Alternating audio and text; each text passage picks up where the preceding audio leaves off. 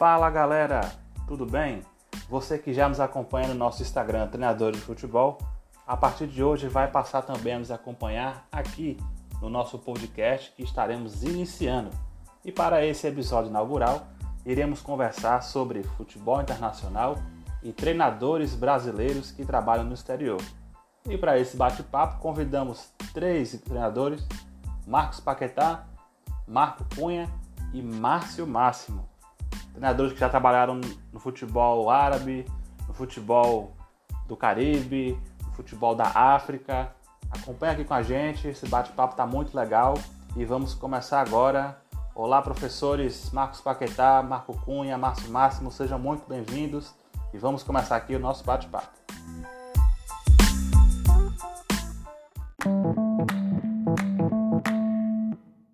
Boa tarde, Neto. Boa tarde, Márcio. Boa tarde, Marco Cunha. Prazer estar revendo os amigos aí e estar podendo participar dessa, dessa primeira edição aí do podcast.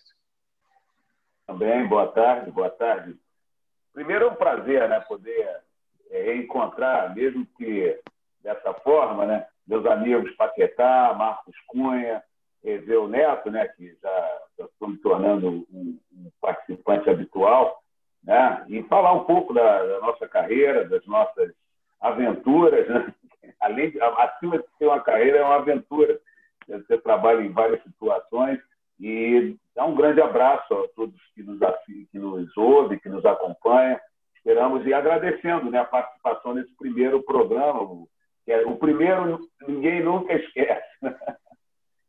Boa tarde, Neto. Boa tarde aos amigos Paquetá, Márcio Máximo. É, primeiramente, gostaria de parabenizar o Neto pela iniciativa desse podcast, iniciativa muito positiva, né? primeira de muitas que virão. E um prazer estar fazendo parte desse grupo, né? estar aqui e poder dividir com vocês, com todos os colegas, os amigos, aos ouvintes, a nossa curta experiência, mas é, muito positiva dentro do futebol. Legal, a gente também agradece aqui a presença de todos e vamos aqui tocar o nosso bate-papo, a nossa conversa. É, antes de qualquer coisa, de iniciar as perguntas, é, acho que é uma pergunta que muitos têm assim em mente. Né? Até já entrevistamos em nosso Instagram várias vezes treinadores que trabalham no exterior. É, o que leva é, um treinador brasileiro a trabalhar em outro continente? Qual é assim a, a principal objetivo? Seria agregar conhecimentos no futebol? Seria é, aprender um pouco mais de outra cultura, a questão financeira pesa, todas as questões juntas pesam. É, eu queria começar com o professor Paquetá, é, que ele falasse um pouco assim do que foi que, que o levou a trabalhar em vários países, qual foi assim a, a iniciativa, a inspiração para seguir por esse caminho. Bom, Neto, é, na realidade a minha carreira foi feita praticamente fora do país, né? Apesar de ter começado no Brasil, na, nas categorias de base do, América, do Flamengo, Fluminense, ter passado pela seleção brasileira. É, profissionalmente, trabalhei só no Havaí mesmo e algumas vezes no Flamengo, no profissional. É, e aí depois a, a, vida acabou me levando a trabalhar né, no mundo árabe. Né? Já em 88, já tive uma oportunidade, uma, bastante tempo atrás, de ter ido, passado dois anos. Isso me ajudou bastante, né? até porque eu não errasse tanto das próximas vezes. Acho que, isso, acho que isso foi fundamental. E depois as coisas transcorreram, transcorreram normalmente. Né? Eu recebi a proposta para ir, ir para a Arábia Saudita, depois da Arábia Saudita, Catar, Catar, Emirados, Emirados, aí fui para a Líbia, depois fui para o Egito, enfim, as coisas, as portas foram se abrindo, né? Até eu voltei ao Brasil trabalhando no Botafogo, mas depois retornei, é, voltando aqui para o Bahrein. Né? Então, acho que a minha carreira foi uma construção mais fora, foi mais no exterior, né? Então, assim, é, a gente pode colocar tudo aí, né? De respeito à experiência, né? Para mim foi muito bom. Tive a oportunidade de participar de uma Copa do Mundo, é, ter convivido com, com, com, vários treinadores de outros países. Isso, isso aí é, acho que é, é um ganho muito grande e outras culturas, né? Você conviver com, com outros atletas, é, praticamente do mundo todo, de línguas diferentes, né? Então isso acrescenta muito na carreira, né?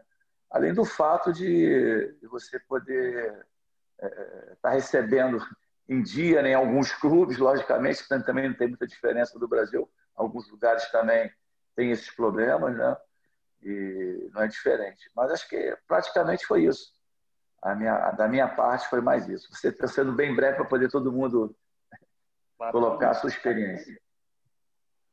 E, e quanto ao senhor professor Marco Cunha, como é que foi assim é, o seu início e o que levou o senhor a iniciar sua carreira no futebol fora do Brasil?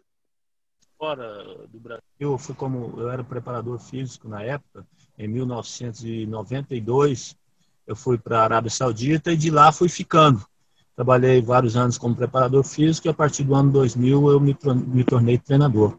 E o, o, que me levou mesmo foi o desafio de, de, de abrir novos campos, novos mercados. E como o Paquetá falou, você trabalhando, eu, na época como preparador físico, eu trabalhei com vários treinadores de diferentes escolas. E isso a gente tem um, um ganho de conhecimento enorme, né? De, de, saber como trabalhar em diferentes escolas, trabalhar com jogadores de diferentes países, de, é, diferentes é, escolas de futebol, diferentes formações diferentes, mentalidades diferentes. É, leva tempo, é, demanda conhecimento, demanda experiência, demanda erros e acertos, né? mas graças a Deus mais acertamos do que erramos. E o principal motivo foi isso mesmo: é o, é o desafio de trabalhar fora, de buscar novos, mercados, é, a, a, condição financeira ajuda, é, é um, aquele local que você vai trabalhar, onde o clube quer chegar em algum lugar, não apenas participar e fazer parte de um, de um torneio, mas aqueles, aqueles, aquelas equipes, eh, seja clube ou seleções, que têm o objetivo de sempre alcançar um lugar melhor. Excelente. E, professor Máximo, conte um pouco sobre a sua experiência, o que é que levou o senhor a escolher todos os continentes aqui, longe das terras brasileiras? Muito mais para acrescentar, né? diante de tudo que eles já disseram. Mas eu acho que eu acrescentaria esses pontos todos a questão do, do projeto.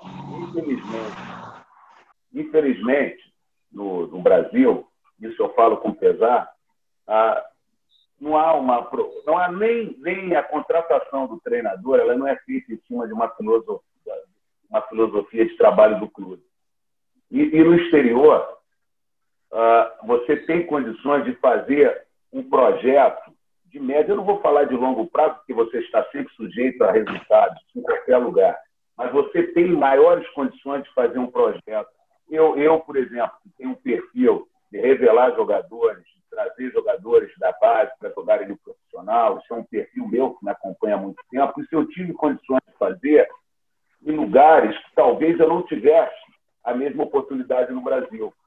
Então, aí, voltando ao que o Paquetá e Marcos disseram, a gente tem como implantar, através dessas diferentes escolas, com diferentes treinadores, com diferentes jogadores, a possibilidade de implantar a nossa metodologia de trabalho. Né? Então, acho que isso conta muito na hora de você pesar, e tem, é claro, a questão financeira, a questão cultural, né? e a gente vai, acaba. Isso é uma situação, por exemplo, eu cheguei na Europa, são coisas inusitadas que só você trabalhando fora você consegue. Eu cheguei na Europa através de uma pequena ilha no Caribe, com jogadores ingleses, e aí falaram do meu trabalho na Europa e eu acabei indo para a Europa em função disso, um curto espaço, porque venderam o clube, enfim. Aí começa uma série de situações que são determinantes na sua carreira e muito em função dessa coisa de você poder estar com várias pessoas de várias nacionalidades, de várias escolas, e que você acaba sendo mais visto se você estiver somente no Brasil. Mas eu, assim como Paquetá e Marco Cunha, eu, eu, eu as oportunidades que foram me fazendo ficar. Né? Então, uma coisa foi puxando a outra, e aí você não consegue voltar, e você vai se distanciando do mercado brasileiro, por outro lado. Aí você já começa a ficar um, dois anos, três anos fora do Brasil, aí você não começa a ser visto, e uma coisa é, é, é, é decorrente da outra. Eu acho que a minha, a minha carreira não difere muito é, da, da, da, carreira do Paquetá e do Marco Cunha no que diz respeito a essa, essa coisa da, do desafio, de, de implantação da, do seu trabalho. Tá. Tem algum microfone que está com algum tipo de chiado, parece uma buzina, não sei o que é. mas só para né, alguém identificar. Mas tranquilo. É muito bom esse panorama que os professores apresentaram sobre suas carreiras no exterior. E a gente queria agora iniciar nossa entrevista de fato falando sobre, perguntando, na verdade, sobre mundo árabe. É, como nós já conversamos em outras ocasiões, é, sabemos que os treinadores brasileiros lá no passado, eles meio que desbravaram esse caminho, abriram, né? Pela primeira vez, para que outros pudessem ir em seguida. Né? O, o Zagallo, o Minelli, o Espinosa, o Lazzaroni, o Candinho, visto que os treinadores brasileiros hoje têm uma porta aberta, vamos dizer assim, no mundo árabe. A gente queria perguntar para os professores é, quais foram as primeiras impressões que vocês tiveram ao chegar no futebol árabe, no contexto cultural, no contexto climático, no contexto do próprio futebol. É, queria que o, o professor Márcio Márcio, que falou agora, desse também é, a sua visão e como foi que a primeira impressão que ele teve, o impacto que ele teve ao chegar é, no futebol árabe. Especificamente, né? Especificamente no futebol árabe, eu não tive um, um, um grande período, porque na época em que eu trabalhei, o árabe, eu trabalhei nas duas situações como auxiliar. Né? Então eu não tive, eu não tive muito tempo no, no, no mundo árabe. Inclusive é, é, um, é, um, mercado que me atrai muito, é um mercado que, que eu tenho eu tenho muita vontade de retornar, mas eu trabalhei uh, como treinador, eu já fui treinador principal uh, desde 98 são 22 anos como treinador principal. Mas nos anos, nos cinco anos anteriores, desde 94, né? desde 94, 93, eu já trabalhava no mundo árabe, mas como auxiliar.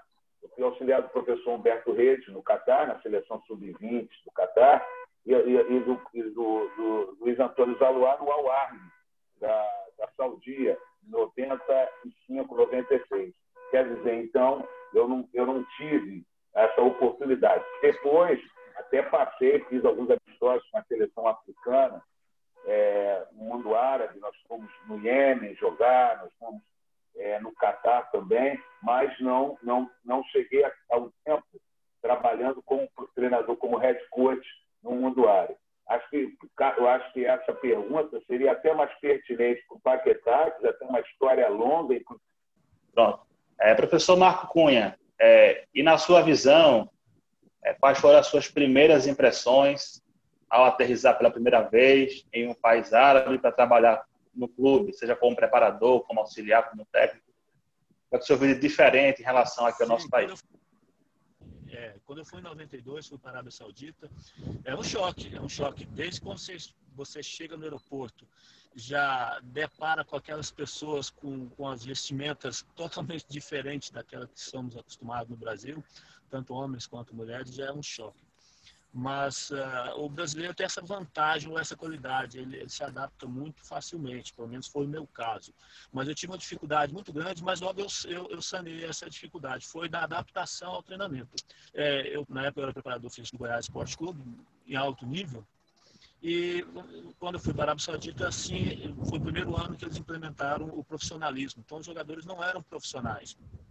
Não existia aquela dedicação 100% ao treinamento. É, os jogadores fumavam, bebiam, tinham, dormiam poucas horas de sono, dizer, não, não, não viviam uma vida atlética decente. Então, isso foi um problema que aos poucos nós fomos superando e adaptando e conseguindo colocar. Eu, eu tinha dia que eu chegava no hotel de volta com, com dor de cabeça, porque o jogador não conseguia executar o treino da maneira que eu queria. E logo eu percebi isso, fui adaptando a minha forma de dar o treinamento à maneira deles. E aos poucos fui puxando eles dentro do sistema do jeito que eu queria que eles treinassem. É, logo eu identifiquei esse problema e essa foi a principal dificuldade que eu enfrentei. Fora isso, a comunicação é muito importante. É, muitos treinadores vão, dependem de, de, de outras pessoas para falarem, ou seja, do intérprete ou de um colega que faz uma tradução. Eu, eu falava inglês pequeno, pouco, e logo me desenvolvi no inglês e prontamente aprendi a falar árabe, principalmente naquelas as palavras que eu usava dentro do campo. específica para, para o treinamento. Então, em pouco tempo, eu já estava comandando o treino em árabe, foi uma, uma ferramenta que me ajudou muito é, no desenvolvimento do meu trabalho, foi a comunicação, eu ter, logo ter aprendido, desenvolvido meu inglês e ter aprendido árabe com rapidez para poder executar melhor. Essa foi a principal dificuldade. A parte cultural é, é, é interessante, eu gosto de, de, absorver novas culturas, questão de comida, hábitos, a rotina do, do, do, do pessoal muçulmano. E eu logo me adaptei. Eu vivia muito bem no mundo árabe, gosto muito da comida, gosto muito dos hábitos, da, da rotina, do dia a dia né, da sociedade em geral, o respeito que eles têm do homem para com a mulher, com a família. Isso é muito bacana, muito importante. Isso ajudou muito na, na adaptação minha lá. E há quase 30 anos eu trabalho para aquele lado de lá.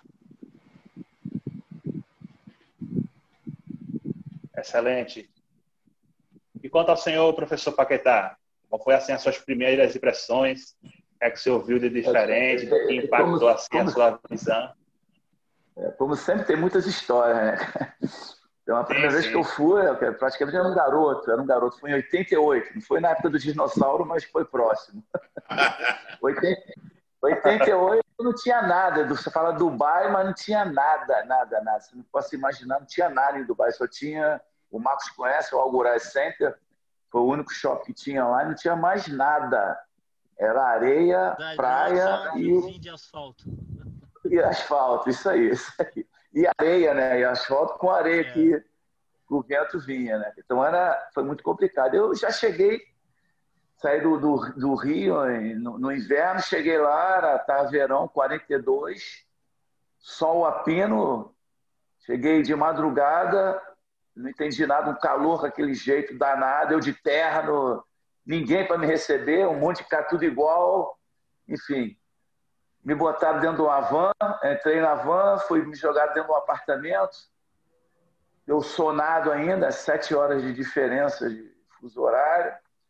Eu sei que eu acordei, sei lá, 10, 11 horas da manhã com um polonês bigodudo, grandão, entrando com as malas no apartamento, porque aí aquela confusão, porque quem é esse cara, não sei o quê, não, eu vou morar aqui, muita confusão já nesse início, um árabe com um cara com um monte de caixote, ó, tá aqui, é seu talher seu, talher dele. Quer dizer, eu nem sabia que ia morar com uma pessoa, né, cara? Então foi, isso aí já foi um início complicado, né, cara? Bom, enfim, aí depois disso, esse cara me ajudou muito, Zbigniew era o nome, nunca mais esqueci o nome dele. Um cara que me ajudou muito, não só a adaptação, porque já estava há três meses, ele era treinador de atletismo, e ele morava muito, é, ele morava perto de Chernobyl, e ele não podia retornar para o país ele mandava comida para a família, caixas de comida, eu até ajudava ele a embalar, a escolher as coisas. Então ele me deu uma lição de vida muito grande. Isso aí foi a primeira lição de vida que eu tive. Entendeu? Ele não podia retornar ao país porque senão ele tinha que devolver todo, praticamente metade do que ele ganhou é, como taxa, né? E a adaptação no clube, eu fui para uma, uma equipe sub-18, que era a equipe que tinha sido classificada para disputar é, os jogos é, internacionais, né? E essa equipe é uma equipe muito forte, muito boa, tinha bons jogadores e, e ninguém falava inglês, né? Tudo local, meninos locais e tinha um, um auxiliar que ele falava mais ou menos inglês, então foi na raça, né? Foi assim, tive que aprender, como o Marcos falou, aprendemos algumas palavras no dia a dia, é, de voltar, pegar, voltar, marcar, olha as costas, algumas palavras básicas e aquela coisa, não tinha profissionalismo nenhum, né? A Kombi tinha que pegar os meninos em casa e aí o menino chegava e falava, ah, não deu para ver que eu estava dormindo. Então, sabe, tinha umas coisas... Às vezes estava tendo com oito, com seis jogadores. E eu cheguei com aquela mentalidade de formação, de querer botar todo mundo no eixo, e coisa e tal, tinha 35 jogadores, acabei o campeonato com 12 jogadores, que eu convenci o menino a ser reserva, de, ele era muito ruim, a ser reserva de goleiro e reserva de linha. Eu tinha que negociar com ele. Alguns jogos eu tinha que botar ele para jogar. Né? E, porque a maioria dos jogadores foram para a equipe sub, é, era sub-20, né? o time olímpico, e quatro jogadores foram direto para profissionais. E aí a campanha estava muito boa, né? os jogadores foram assim, melhorando e acabou o final da competição dessa maneira. Mas aí foi muito bacana que a adaptação lá, o, o pessoal da, dos Emirados, eles conseguem, eles gostam muito de brasileiro, eles me adaptaram muito rápido, me levavam, o menos me pegava todo dia depois do treino, me levava para jantar, final de semana que eu não ficava sozinho, ele me pegava, ele me levava para um lugar que eles têm maneira de juntar no lugar para pescar, aí pesca todo mundo, dorme lá faz o peixe de noite. Então era, era tipo assim, ele tentou eh, mostrar como é que eles funcionavam, né? Mas foi muito difícil a adaptação. Eu errei muito, errei muito na forma de lidar com o jogador, na forma de falar, na forma de conduzir o treinamento, né? Mas aí acho que isso para mim foi uma experiência assim muito grande para não cometer os erros que é, lá no futuro, lá em 2004, quando eu retornei, eu pude aplicar de uma forma bem melhor e com certeza é, foi uma forma que me deu um sucesso muito bom é, nesses anos que eu estive aqui. Legal, professor. E pegando esse gancho da sua última fala, é, um treinador que vai hoje para o mundo árabe, é mais fácil a adaptação dele do que a época que o senhor esteve, ou que os demais estiveram lá atrás? É mais fácil? A, ajudou muito? É uma, pergunta, é uma pergunta excelente. Eu, geralmente, quando eu, eu levo meus auxiliares, eu mostro aonde, quando nos Emirados, quando eu trabalhei, eu mostro aonde eu morei, eu mostro que lá não tinha internet, lá não tinha celular, nós ligávamos de telefone, o Marcos deve lembrar disso, com umas fichinhas. Ficha. Nós dobrávamos, dobrávamos a camisa aqui, botávamos umas fichas aqui de telefone. um minuto. e um absurdo de cara. Nós íamos colocando as fichas ali, falando, bababá, e bababá, tudo tinha que ser tudo assim, rotina, como é que você tá, como é que tá, bababá, pum, acabou. Não dava mais para ligar. Entendeu? Jornal a gente conseguia uma vez ou outra, com as esposas que chegavam, revistas, nós trocávamos a revista. Jornal, nós tínhamos que pedir o pessoal da embaixada, eram de 15 em 15 dias. Né? Então, anúncio de classificado para nós era um luxo. Então, eu sempre falo isso para esses meninos que chegam hoje e às vezes estão reclamando, estão com depressão. Eu falei, meu filho, você tem que se engajar no que é, porque se você está aqui, você tem que entender que a vida não é nada disso. Se você quer fazer isso aqui, sua vida de profissional, quer ter um bem-estar melhor, você tem que, tem que sofrer um pouquinho. E a gente vê que muito, muitos não aguentam, tem dificuldade, tem depressão, tem, é, é, sente falta da família, entendeu? É, se transforma assim, o emocional tom, acaba tomando conta deles. Acho que tudo isso é, você tem que ter, ter muita muita precaução, né? Quem vem para cá, as suas escolhas. Exatamente. Quando, quando, alguns me perguntam como é que é essa claro, agora é um, é um paraíso, é um paraíso onde você, onde eu deixo minha bicicleta, ninguém pega, onde eu deixo minha bola, ninguém pega. Eu, eu já perdi celular, me devolveram o celular. Então, sabe, você pode sair 4, 5 horas da manhã na rua, você não tem perigo de nada. Entendeu? Então, acho que é, é esse pessoal que vem, né? Logicamente, vamos, vamos botar assim, manter a, a precaução, porque cada lugar é um lugar. No Iraque já era diferente. Nós vivemos uma vida diferente no Iraque, né? É outro mundo, é outro mundo. Mas Emirados, é, Arábia Saudita, Catar, são lugares assim, é, tranquilos. A Arábia Saudita, eu não, há muito tempo que eu não, que eu não vou à Arábia Saudita, mas me falaram que modificou bastante, se abriu bastante. Mas acho que essa garotada que vem, assim, tá, assim, tá com o caminho assim bem amaciado, vamos dizer, né? Então acho que os treinadores brasileiros deixaram assim uma imagem muito legal. É, o mercado voltou a se abrir para os brasileiros. Vários brasileiros estão retornando ao mercado, se vê isso, se perguntam bastante. Outros treinadores estão voltando. E a gente espera que, que isso aí continue, né? eu creio que é, é, uma identificação muito grande do treinador brasileiro com, com eles, né, com, com os jogadores locais. Legal. É, e o senhor professor Marco Cunha, está mais tranquilo hoje do que na sua época? Evoluiu muito? Como é que você destacaria? Sem dúvida nenhuma. Tudo isso aí que o Paquetá mencionou aí, eu passei também, nós passamos. É, com, a, com, o advento da internet, o, o, mundo deu uma evolução muito grande, evoluída muito grande. É, hoje em dia, muito mais fácil da adaptação, tanto para o jogador quanto para o treinador. Uh, o principal detalhe do treinador que chega, pessoalmente, é aquele que vai pela primeira vez. Ele entender que ele está num mercado diferente, ele não está lidando com jogadores brasileiros. A partir do momento que ele entenda que o jogador árabe ele, ele tem uma mentalidade diferente, mesmo profissional ou não, diferente do jogador brasileiro, na hora que ele entender isso, ele, ele consegue tocar o, o grupo dele da melhor forma. Muitos treinadores, excelentes treinadores brasileiros, vão para o mundo árabe, ficam cinco, seis meses e logo vão embora por, por essa falta de adaptação. Né? Então, esse é um detalhe importante. O Paquetá mencionou uma coisa importante aí. O, o, o, treinador brasileiro no mundo árabe, ele vive de ciclos. Agora, nós estamos, o, o, ciclo do treinador brasileiro está subindo. Nós estamos lá, começando a subir agora. Esse ano passado teve poucos, esse ano já está tendo mais treinadores brasileiros no mundo árabe. O ano que vem vai ter mais ainda. E esse é um ciclo que ele dura uns 4, 5 anos.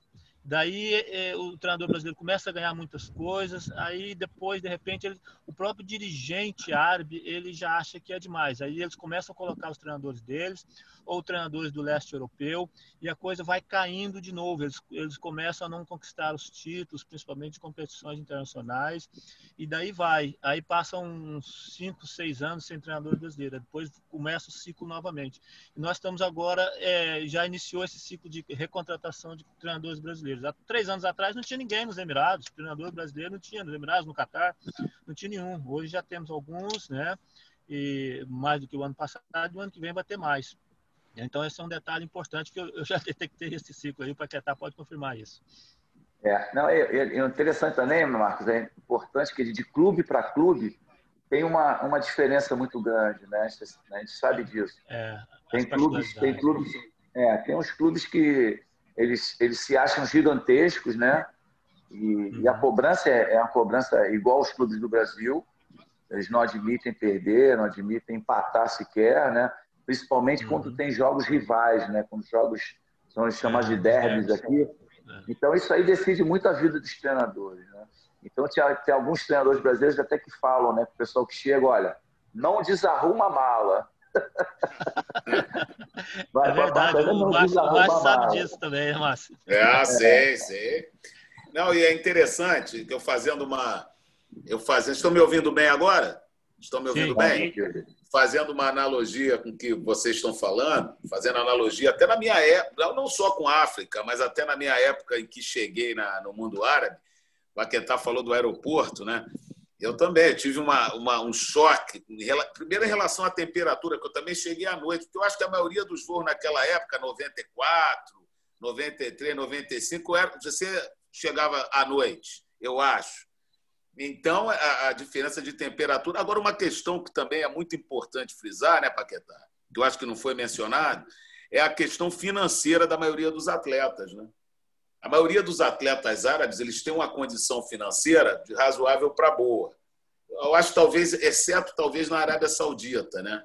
Mas eu acho que, que isso também contribui para que a gente tenha que ter um esforço maior em motivá-los e manter o interesse deles no, no trabalho, porque é, é, se você. Isso é a coisa que isso é inerente ao profissional. Todo profissional faz o seu trabalho da melhor forma, mais motivante, mais interessante possível. Mas principalmente no mundo árabe, você tem que manter isso muito, muito constante para que, que o interesse se mantenha. Né? O que vocês acham disso?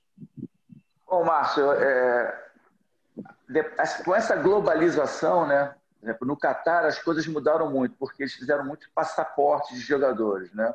Jogadores africanos, é, da, da, da, da, própria África, né? É, eu tive vários jogadores da Tanzânia jogando lá. É, Tanzânia, é, Marrocos, é, que tem língua árabe, né? São, é isso. São, eles chamam de branca, né? A, a é árabe, é, é, é, acima do Saara. Você trabalhou na Líbia, né? Você trabalhou na Líbia. Porque nesses países da, que, que a gente que é subsaariana e, e, e, e, é sub e up-salariana, saariana do, do deserto do Saara, porque tem a cultura egípcia, a cultura árabe, né? que predomina no Egito, Tunísia, uh, Marrocos, Líbia, não é verdade? Argélia. Argélia. Esqueci a Então, o que acontece?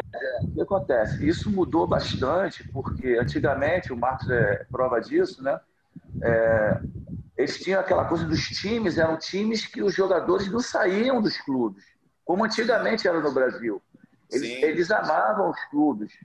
E, e, com essa globalização e com a profissionalização também dos atletas, né, houve uma valorização maior dos jogadores locais.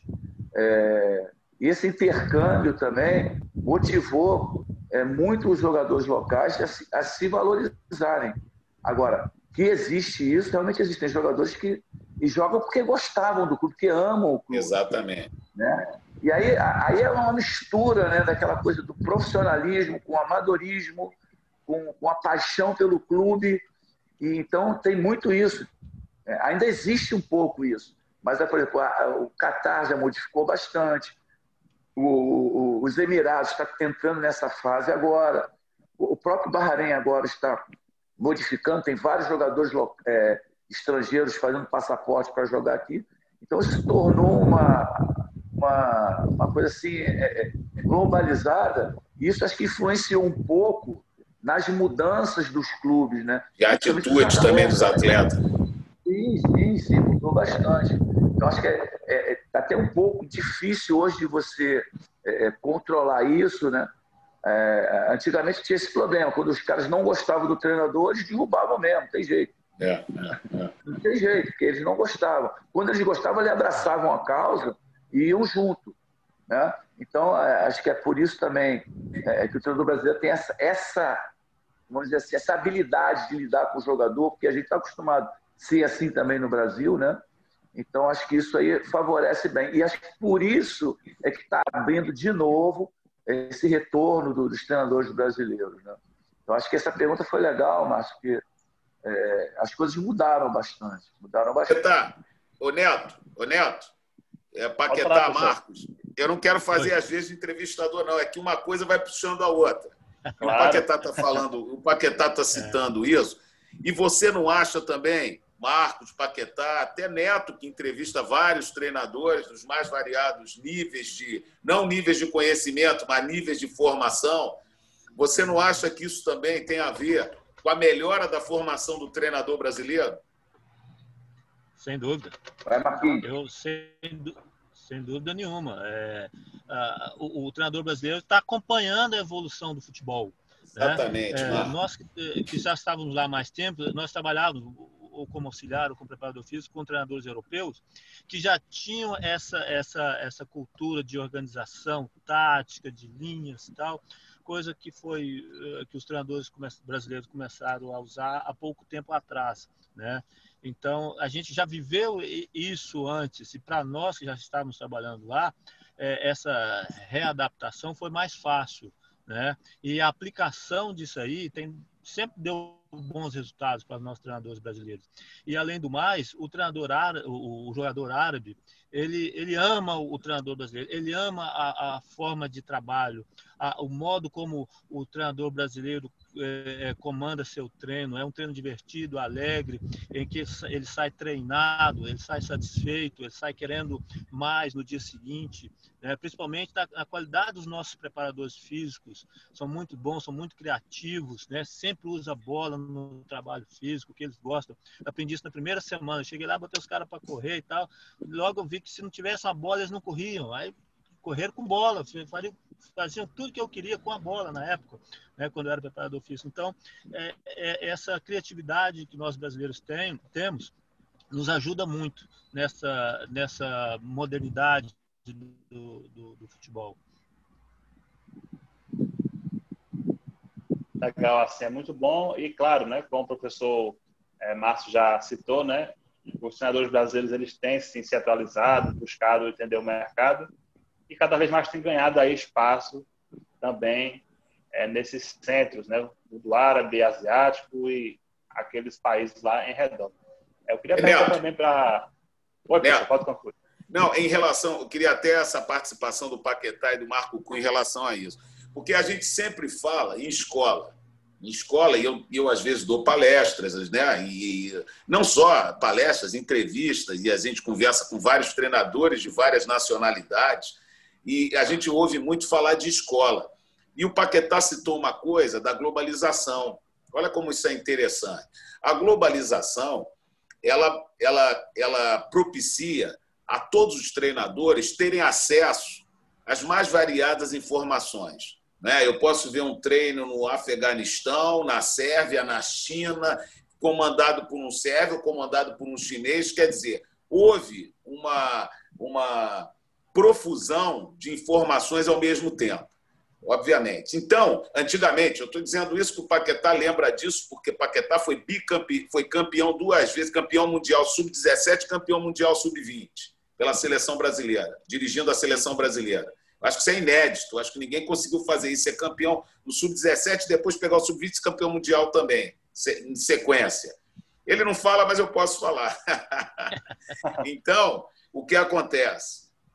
Naquela época, eu, eu, eu, participei, eu fui auxiliar do professor Humberto Redes em 92, na seleção brasileira, sub-17. Naquela época, você tinha escolas, Neto sabe? E, e, eu, como auxiliar, naquela época não tinha um, um, um, campeonato nacional, a gente tinha que ir nos estados ver os jogadores, não tinha um campeonato nacional sub-17, eram pequenos torneios, um no Sul, em Belo Horizonte, um em São Paulo e tal.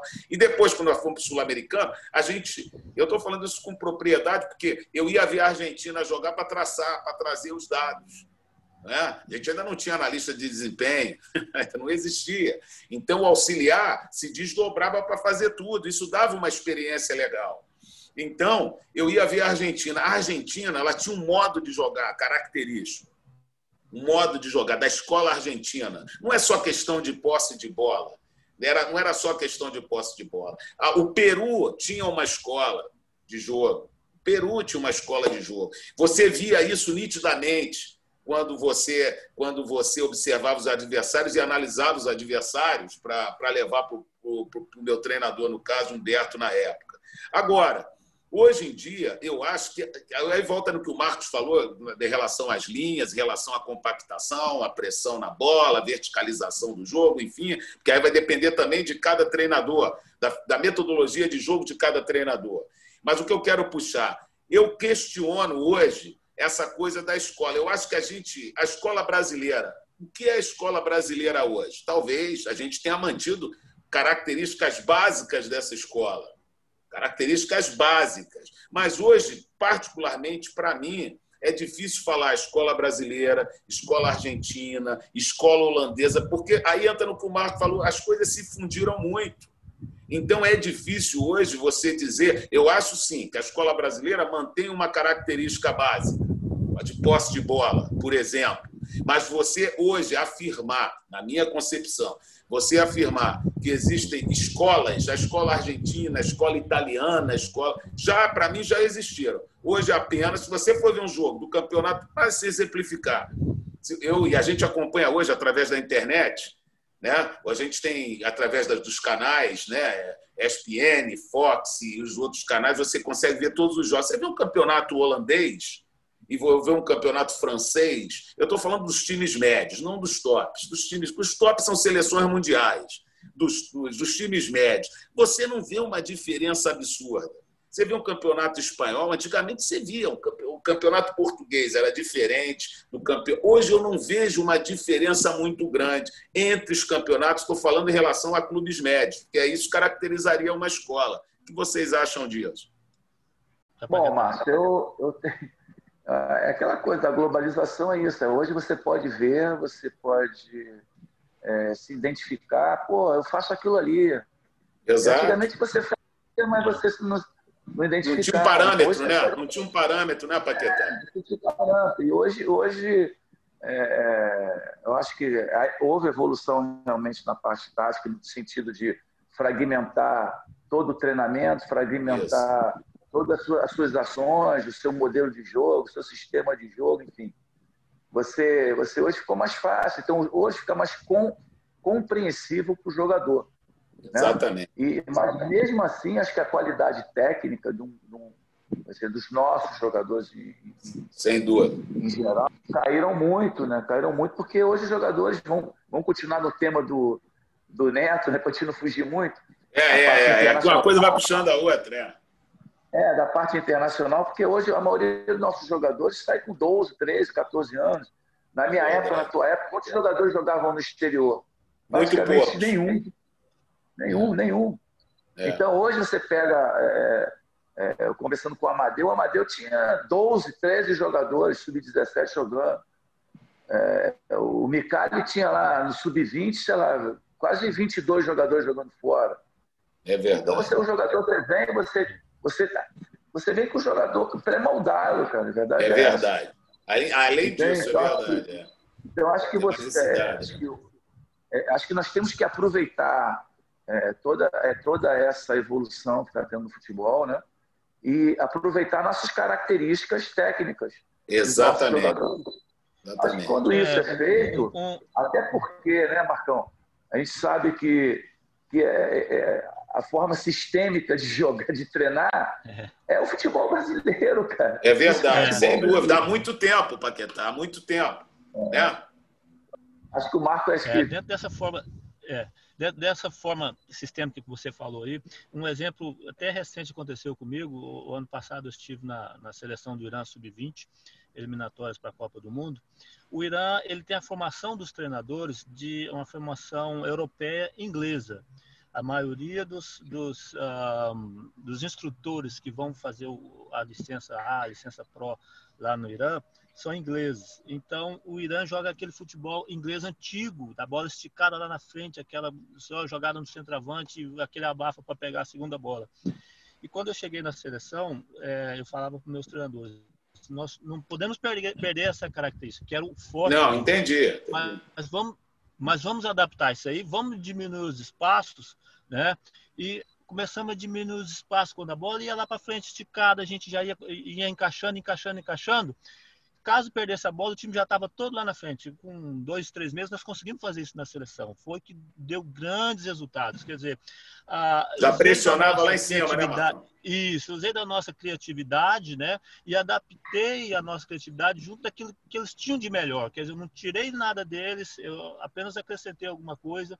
Foi onde teve grandes resultados e semana retrasada um auxiliar foi meu auxiliar lá me ligou falou que alguns clubes agora estão usando essa estratégia. Quer dizer, plantamos uma sementinha que agora está rendendo alguns frutos. Ah. Achei interessante. É, e aqui, aqui você, por exemplo, no Bahrein, é é os jogadores eles não são profissionais. Tá, esse ano está começando a ter uma, uma, identificação mais profissional. Né? Eu vim para cá e estou tentando implantar um, uma forma de treinamento, de trabalho. Eles estão gostando de organização, não é só futebol, não organização geral, desde o vestiário. É o entorno, né? É, entrega do material. Entendeu? Hoje, hoje o jogador ele entra em campo, ele sabe o que, que vai fazer. O professor antigamente ele não sabia o que, que era apertar, o que era voltar. Cada um tinha uma função. Hoje cada um sabe exatamente o que ele tem feito, com a bola e sem a bola. Então, acho que isso facilita bastante, né? Até para você identificar e mostrar para o jogador, né? A parte é, uma parte mais visual. Nós temos hoje um, um analista de desempenho que é do clube mesmo, que nos auxilia bastante. Né? E é, é outro aspecto, né? só para poder é, voltar ao tema aí, para não fugir do tema, um aspecto importante do, do, do, sobre o trabalho no exterior, né? é que diz respeito a, a, essa mistura né? de, de, de, de treinamento, de treinadores. Né? Agora, os treinadores daqui também estão fazendo cursos. Entendeu? Os bem jogadores. Então, eu participei até de uma palestra, convidado para dar uma palestra aqui na, na, na Ásia, né? No, na, na, no, na, licença A e na licença B. E fui convidado agora para a Pro, na, que vai se iniciar agora no meio do ano. Então, acho que a maioria dos jogadores estão fazendo, além do fato de termos outros países em torno aqui, também com bons treinadores, né? da Argélia, treinadores da, da Tunísia, do Marrocos. Então, isso também isso divide bastante é, mercado. É, é, o, o, mercado, né? O mercado divide bastante. E na hora de um clube é, que não tem um poder aquisitivo maior poder contratar, que são poucos clubes, né? ainda mais nessa época de, de, de pandemia. Pandemia? Então eles vão, é, eles vão buscar treinadores aqui, eles vêm buscar treinadores próximos. Entendeu? Então acho que tudo isso também é, é, influencia é, nessa diminuição do mercado aí. Né? Ô, ô, Neto, vamos lá. Não, e, o que, e também para não fugir do tema, exatamente o que o Paquetá falou, e me, me ocorreu, a gente estava falando aqui das características do treinador brasileiro. Uma das características também, eu não falo nem características, mas qualidades até, uma das qualidades do treinador brasileiro é ter essa paciência para organizar o entorno, né, Paquetá? Porque não é simples, não é simples, porque isso acaba é, é, incidindo diretamente no teu treinamento, porque são pequenos detalhes que somados prejudicam o teu treinamento, a organização do seu treinamento e até a, a, a produção do treinamento. Então, eu acho que, dentre outras qualidades, né, a gente já falou de formação, já falamos da nossa da, da, da experiência, da, da enfim, de, todas as qualidades que o treinador brasileiro tem, mas eu acho que uma delas, principalmente quando você tra trabalha no exterior, em mercados ainda em, em, evolução, em evolução, em franca evolução, é você ter a paciência com o entorno, para corrigir esse entorno. Porque o treinador brasileiro tem essa característica, né? E aí você está falando, falei do Paquetá no mundo árabe, Paquetá que é um, é um nome consagrado no mundo árabe, Marco Cunha, que trabalhou no Irã, ele sabe, Paquetá trabalhou no Iraque também, que é, que é, um, é, um, é, um, é um trabalho difícil. Paquetá trabalhou no Iraque e Marco Cunha trabalhou no Irã e no Iraque também, que são lugares é, é, reconhecidamente difíceis. Né? Exatamente. É, tive aqui um pequeno probleminha com a minha internet, mas vocês estão conseguindo me ouvir bem? Bem, bem, conseguindo te ouvir bem. Pronto. Nós vamos aqui é, dar seguimento. Eu queria perguntar aos professores agora, ainda falando mais um pouco sobre futebol árabe, é na questão do treinamento.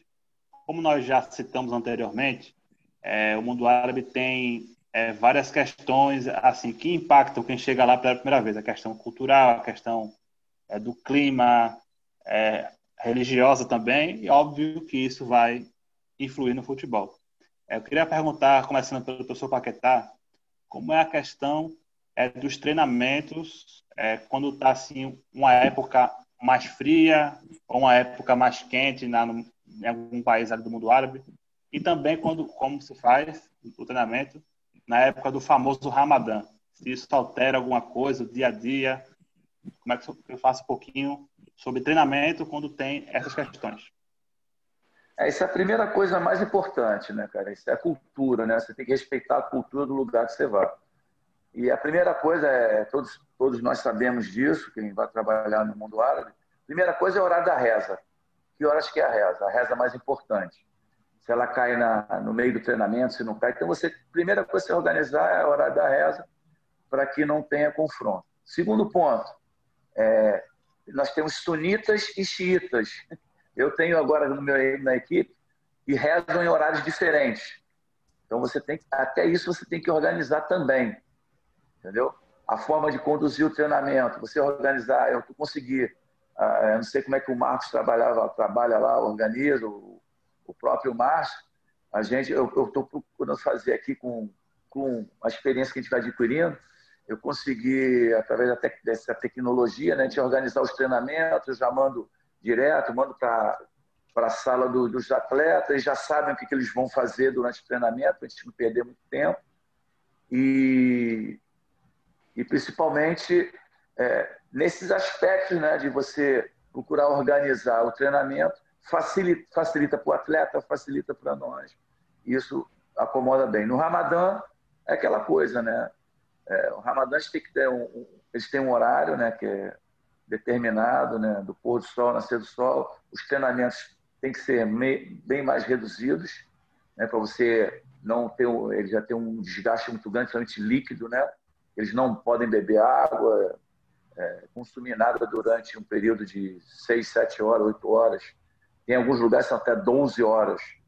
Né? Na África é até maior, que o sol se põe. Exatamente, eu ia lembrar isso. É. É. Então, acho que, acho que isso, tudo aí tem que ser organizado. Eu, na Arábia Saudita, já dei treino meia-noite, duas horas da manhã, entendeu? porque os atletas tiveram uma festa. E, além disso, durante o período mesmo de é, pós ou, ou, ou antes é, é, Ramadã, tem alguns atletas que fazem Ramadã. Eu já tive um atleta que fazia assim, é, fazia de mês em mês, seis dias, três dias, eles iam, iam quebrando. Então, até isso, você tem que ter o conhecimento. É, acho que eu não sei, acho que eu falei um pouco de tudo. O Marcos pode acrescentar, o Márcio também. É. Ela na Arábia Saudita tem uh, jogos noturnos, ele começa às 10 horas da noite, né? Então, o treinamento geralmente é a última reza é tipo 8 e meia, o treinamento você começa às 9 e meia. Já em outro clube na Arábia Saudita, que eles eram xiitas, eles gostavam de treinar no Maghreb, no, no, final do dia. Quer dizer, fisiologicamente é horrível, né? O cara passa o dia todo sem, sem tomar água. Ele está numa depressão de, de carboidrato, de, de, açúcar, de tudo.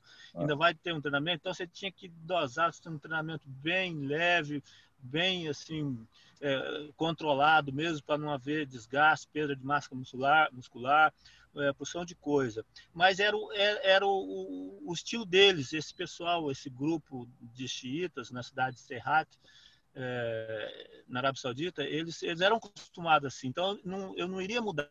Que se eu mudasse, ia, ia acontecer, ia ficar pior. Né? Então, fui adaptando da forma deles. Né? E a coisa assim, sem lógica. Treinar no, no final do dia sem, sem alimentar. E depois os jogos seriam sempre às 10 horas da noite mas era o, o como eles faziam, a gente procurou adaptar da melhor forma possível. Então, igual o Ketá falou, cada clube tem a sua particularidade, né? E cabe a nós, treinadores, uh, ajustarmos da melhor maneira possível. É, eu, eu até completando, até completando o Paquetá e Marcos disseram, uh, eu, eu me lembro da época que trabalhei no, no mundo árabe, em 94, 95, né? E e a gente tinha, a gente tinha a questão da palavra-chave é adaptação. A gente tinha que adaptar o treinamento a, a, a, aos, aos jogadores nessa época específica de Ramadã. Em relação aos treinamentos, eu me lembro que uma coisa que me chamou muita atenção na época é que a gente queria fazer um full time. Mas como fazer um full time? Porque lá, você sabe, é, a gente tinha um horário determinado e, eles tinham a reza às 5 da manhã alguma coisa assim, quatro e meia da manhã. Então, nós adaptamos o treinamento logo após essa primeira reza, a primeiro treinamento do dia. E fazíamos o segundo, se eu me lembro bem, fazíamos o segundo no horário normal à noite. Então, o dia que nós queríamos fazer o, o, o, o full time, nós adaptávamos isso aí. Estou falando em relação à reza. Em relação ao Ramadã, apesar de depois eu, eu depois não ter trabalhado tanto tempo na, na no mundo árabe depois, o, a Tanzânia ela é predominantemente muçulmana, é a África muçulmana. Então eu tinha muitos problemas na época do Ramadã. E aí entra nisso, a gente tinha que adaptar. Eu tinha, tinha uns jogadores mais radicais, outros menos radicais, sem, sem eh, sem se, se envolver na reza deles, sempre respeitando, como o Paquetá falou, sempre respeitando, é cultura. Mas a gente procurava adaptar, eh, tra trabalhava em dois grupos, quer dizer, no final ficava tudo bem. Aí, mais uma vez, o treinador brasileiro tem uma compreensão da situação maior do que os demais. Isso, isso eu acho, isso é, é, eu acho uma coisa muito clara. O treinador brasileiro ele tem uma compreensão em relação ao contexto maior do que os demais. Excelente, professor. Realmente é, é sempre bom saber né, um pouco mais desses aspectos né, culturais de, e o quanto eles interferem assim, no futebol, né? A, e força também uma adaptação em todos os sentidos, né? Conforme é, cada um falou sobre os treinamentos nesse período específico lá no mundo árabe. A gente também queria, nesse momento, passar para é, falar um pouco do futebol africano. É, cada treinador aqui também que estamos conversando hoje já teve uma experiência, né, seja em, em clubes ou seleções, e sabemos também que a África tem alguns pontos, a gente queria falar um pouco mais nesse momento. É, professor Máximo, na sua opinião, é, o quão importante é assim o futebol para o povo africano. A gente sabe que é uma região que tem seus problemas, passa às vezes por guerras civis, problemas políticos, mas qual o papel do futebol nesse contexto que o senhor vê, que o senhor viu quando esteve lá? É, vamos, eu até enumerei aqui, né? Vou passar pela questão social primeiro. Ah, na verdade, geograficamente, Paquetá trabalhou na África, no, na África do Norte, na parte norte da África, que é uma parte predominantemente é, é muçulmana e de cultura árabe, né? E quer dizer, onde os costumes são diferentes da região subsaariana, que antigamente chamavam de África Negra, que é a região abaixo do Saara, que o Saara divide a África como um grande oceano. Então, as culturas da região da África do Norte e da região da, da, da subsaariana, que é do centro para baixo, são completamente diferentes. Né? A começar pelo aspecto social. Obviamente, tanto na África do Norte como na região subsaariana, é, é, é, as populações são pobres, mas são muito mais pobres na região subsaariana, na África Negra. Então, o futebol adquire uma importância é, muito grande, porque é um dos poucos, é um dos poucos prazeres que, o, que a população tem. Isso se reflete, inclusive, inclusive no preço dos ingressos, que é muito barato. Para vocês terem uma ideia, na Tanzânia, que tem um estádio, os, os chineses entraram forte na região da África da, da, da subsaariana, da África do centro-oeste, da África do Sul, daquela região, do leste da África, oeste, centro-oeste, entraram fortes. Por quê? Porque eles viram que uma forma deles, deles começarem a entrar na, nas, outras, nas outras atividades seria através do esporte. Olha como a política ela, ela, ela se insere no esporte. Então, os chineses construíram vários estádios. Na Tanzânia, a gente tem um estádio de 70 mil pessoas sentados com pista de atletismo. Um estádio neutro, um estádio nos moldes do, do Southampton, da Inglaterra. Então, quer dizer, é um estádio muito bonito, 70 mil. E agora construíram para 30, para jogos de menor. O, o, lá na Tanzânia, você joga um time grande contra um time pequeno, a, a, a, o número de espectadores, uma, uma média de 15, 20 mil pessoas. Muito mais do que no Brasil. E no jogo clássico, 70 mil pessoas e mais 120 do lado de fora querendo entrar.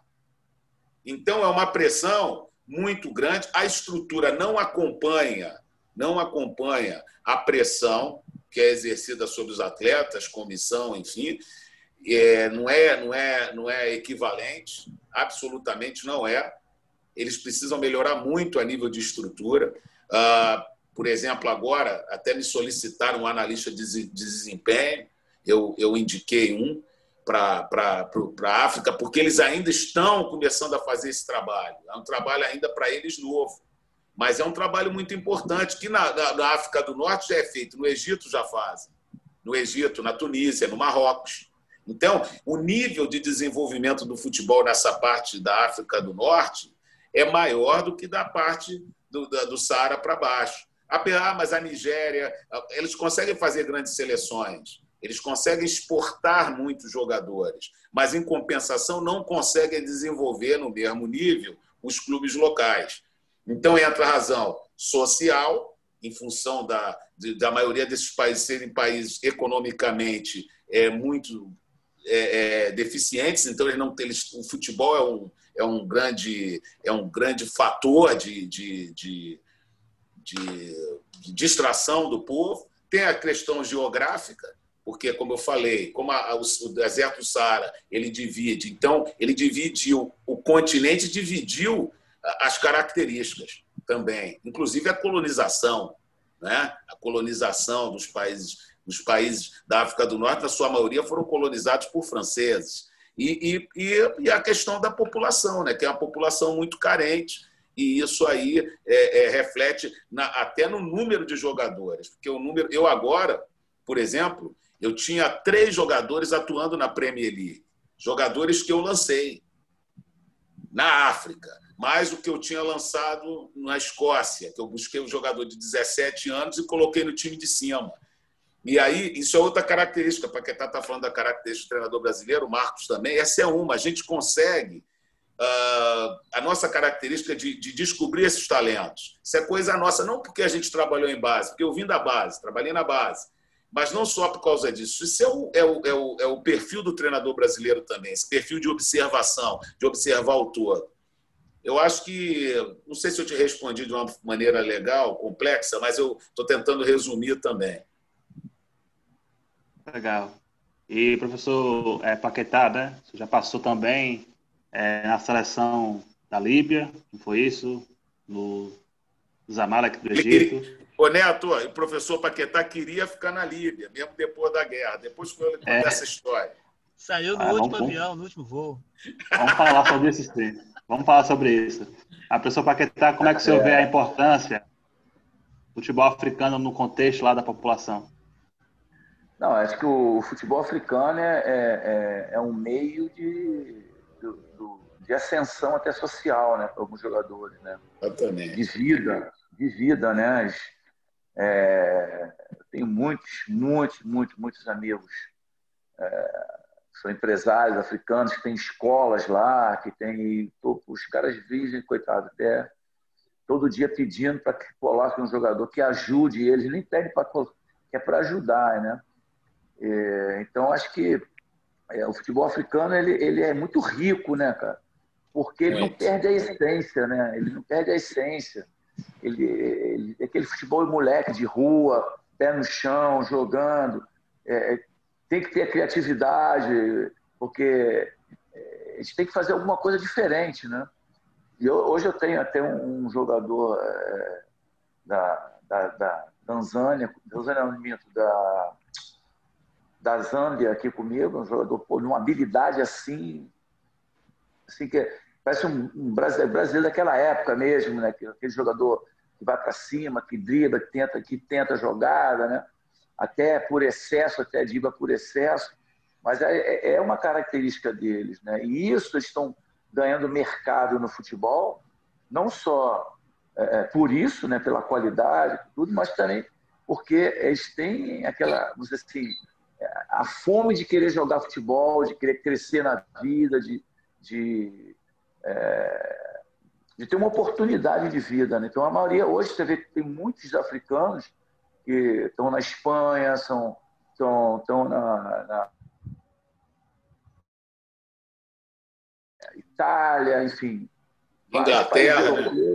Inglaterra, muita gente, muita gente. E agora aqui também, no, no mundo árabe, né? Então, acho que é, é, um, é um meio de sobrevivência. Eu, eu... Vocês estão continuando ouvindo? eu estou ouvindo bem, Paquetá. Sim. Ouvindo bem. Okay.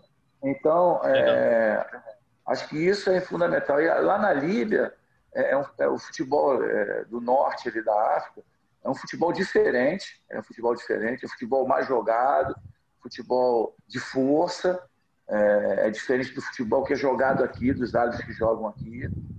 Seja, é, no Egito é um futebol, uma competição muito forte, difícil de jogar, uma competição que não, não, não é simples, não é simples de lidar com o jogador é, egípcio, não é simples, né? porque eles têm assim, um sangue muito aflorado, né? o emocional deles é muito aflorado, então você tem que ter uma rigidez muito grande com lidar com o jogador, com, até com o treinamento, né? Você tem que ter assim é, uma cobrança muito grande. E a cobrança também do, do torcedor, né? É uma cobrança enorme. Tanto é, tanto é que até hoje não tem, não pode ter é, público no Egito, né? Por causa da briga, por causa da, da confusão que morre muita gente. É, então ele foi suspenso, né? Isso aí não é só pela pandemia, é pelo problema que existia antes, né? E na Liga foi muito legal, nós pudemos é, desenvolver um trabalho bom lá. Pena que aconteceu a guerra, né? O trabalho estava fluindo bem, iam construir estádios. O CAN, em 2013, seria lá. E acho que assim, para mim foi assim totalmente diferente dos lugares que eu trabalhei, muito diferente, muito diferente. Inclusive a cultura, é uma mistura ali é, é, é, é da cultura africana com, com a cultura árabe, né? É, árabe, é, se vê um choque muito grande, ainda com um pouco de, de mistificação, tem jogadores que não podiam tocar nele, não, não toque em mim, cara, sabe? O tratamento, meu, eu levei um fisiologista para lá, que o cara, pô, esse cara faz macumba, que macumba, tá maluco? O cara cortava o pé, entendeu? Era cheio de traço. Então ele ficava, cara, esse é o jeito deles. Então, ele, algumas coisas ele não conseguia fazer manobras no, nos atletas, ele não conseguia fazer, porque os caras não deixavam. Então, é, tudo isso é adaptação muito grande. Né? Mas, em termos de futebol, é um futebol muito agressivo, um futebol de força, né? que acho que quando eles encontrarem esse equilíbrio de, de só atacar, aprender a defender também, aprender a se organizar melhor, eles, eles vão ter um futebol assim forte, né? Logicamente, como o Márcio falou, e a estrutura, né? Melhorando a estrutura, eu creio que, que eh, vai ser um, uma, assim, um continente for, muito forte. Já é forte no futebol, mas mais forte ainda. É, enquanto ao senhor professor Marco Cunha, na sua experiência na África, é, quais foram assim os primeiros impactos, a importância na sua visão do futebol naquela população, naquele contexto? Do Sudão, um clube grande, o maior clube do Sudão. O Sudão é um país extremamente pobre, quer dizer, muito limitado os recursos que tinham mas com jogadores de qualidade, jogadores de muito boa qualidade, mas uh, com estilo africano dentro do que o próprio Paquetá falou. Gosta muito de atacar e não se preocupa com defender. Né? Então, a gente logo detectou esse problema e, e se organizou. Como era um, é um time grande, o time sempre tem que vencer. O dia que esse clube empata é, é um desastre, entendeu? Então, você tinha que vencer os jogos e tomar cuidado para não perder. Né? E a população apaixonada por futebol. É, é tinha dia que, de, de treinamento que tinha 1.500 pessoas é assistindo treinamento, pessoas que viajavam de longe no caminhão é, é para vir assistir um, um treinamento. Né? E às vezes a diretoria queria cobrar ingresso, eu não deixava cobrar ingresso, a população paupérrima, né? E, e então eu deixava entrar. E, tratava-os muito bem, o pessoal apaixonado. Quando a equipe chegava de viagem, eles iam no aeroporto, carregava a gente nos, no, no, nos ombros. É, é muito fervoroso o, o, o, torcedor sudanês. Jogadores de qualidade. O Sudão não exporta jogadores para a Europa. A maioria dos jogadores exportados do Sudão vão para o Golfo, né? Arábia Saudita, Emirados, o Catar, clubes pequenos, não vão para clubes grandes, né, que são jogadores ainda de, de simples, de, de, contrato de baixo, né, baratos. É, e também tive a oportunidade de trabalhar no Zamalek, como o Zamalek do Egito, como o Paquetá também já dirigiu lá. É um clube enorme, com uma força de uma massa incrível, incrível, incrível o poder da, da, daquele clube. O jogador egípcio era um jogador forte, é, biologicamente falando, é um cara forte, ele, ele, come bem, ele come muita massa, ele tem uma massa muscular avantajada. Então você pode deitar treinamento deles. É bom que ele absorve bem o treinamento, dá uma boa resposta no treinamento. É, tem que ser rígido, a rigidez lá é, é, é maior do que em outros locais, porque o jogador egípcio tem por característica já ser meio meio manhoso, meio tinhoso, então tem que saber levar com rigidez e para colher bons resultados. E tivemos bons resultados, né, como nós tivemos lá em 2013. O futebol africano é um futebol que sempre evolui, mas quando chega num, num, num ápice, numa, numa, Copa do Mundo, é, não consegue chegar numa, nas oitavas de final, justamente talvez por esse detalhe que ele fica muito africanizado, muito preocupado em atacar menos preocupado em defender, é onde que eles se perdem em competições internacionais, até mesmo em, na, na, na África Champions League, ou, ou, Copa de Seleções da África, que o Paquetá já participou. É, recentemente são os clubes da Argélia, Marrocos, como o Márcio falou, dessa, dessa sub, acima do Saara, né? do norte da África, são os clubes que geralmente, ou as seleções que geralmente têm, têm tido mais sucesso nessas competições. É um futebol mais evoluído, mais próximo da Europa. Os jogadores do Egito, eles têm como alvo, como objetivo, jogar em clubes europeus, não mais em, em, em clubes árabes. Eles jogam em clube, clube árabe porque qualquer lugar que ele vai, ele, ele continua sendo ídolo, porque no, nos países do Golfo, a maioria da população, tem grande população de egípcios, chega lá e se sente em casa mas hoje ele quer ir para a Europa. É o, o, mercado que ele quer depois de, de Mohamed Salah é, foi, foi para o Liverpool e, e, hoje é a garotada quer ir para a Europa, seguindo esse caminho. Legal, professor. É importante saber mesmo essa, os impactos positivos, né? Mas como nós falamos no começo, agora perguntando sobre é, futebol africano, é, nós já tivemos alguns episódios tristes, né? Sabemos que a, a África já passou, passou e ainda passa, na verdade, né? A questão das guerras civis, é, tivemos a Primavera Árabe, né? O professor Paquetá pode falar melhor daqui a pouco sobre isso. É, tivemos também aquele triste episódio que o, o ônibus da seleção do Togo, foi isso, foi é, metralhado, estava tendo um, um conflito. É, eu queria saber se algum de, de vocês, professores, já passaram por alguma situação parecida ao clube que trabalhava, hum, ou vocês hum. vivenciaram assim de perto. O que você fala assim, é sobre isso, cada um contar uma história nessa, nesse sentido. Deixa eu já é. embalar essa que eu já estava falando. Pode falar, professor Maconha. Nós fomos jogar em Darfur, que hoje é Sudão do, Sudão do Sul, que separou. Era uma, uma região conflituosa. E assim, empatamos o jogo, um, um lugar paupérrimo, muito pobre mesmo. Mas aí, quando saímos do estádio, é, eu senti um clima assim entre os jogadores. Os jogadores não se trocaram, já entraram direto no ônibus sem, sem se trocar. Eu senti um clima muito tenso. Alguns entraram no ônibus, outros começaram a entrar em carros particular. Aí começou uma correria para lá e para cá. Eu não sabia para onde ia. não sabia quem era a polícia, quem estava atacando. Começou a chover pedra no ônibus, onde a gente nós estávamos alguns jogadores correram, abrigaram em outros carros. Só sei que passou um carro de uma patrulha, um, uma picapezinha cheio de, de, policiais.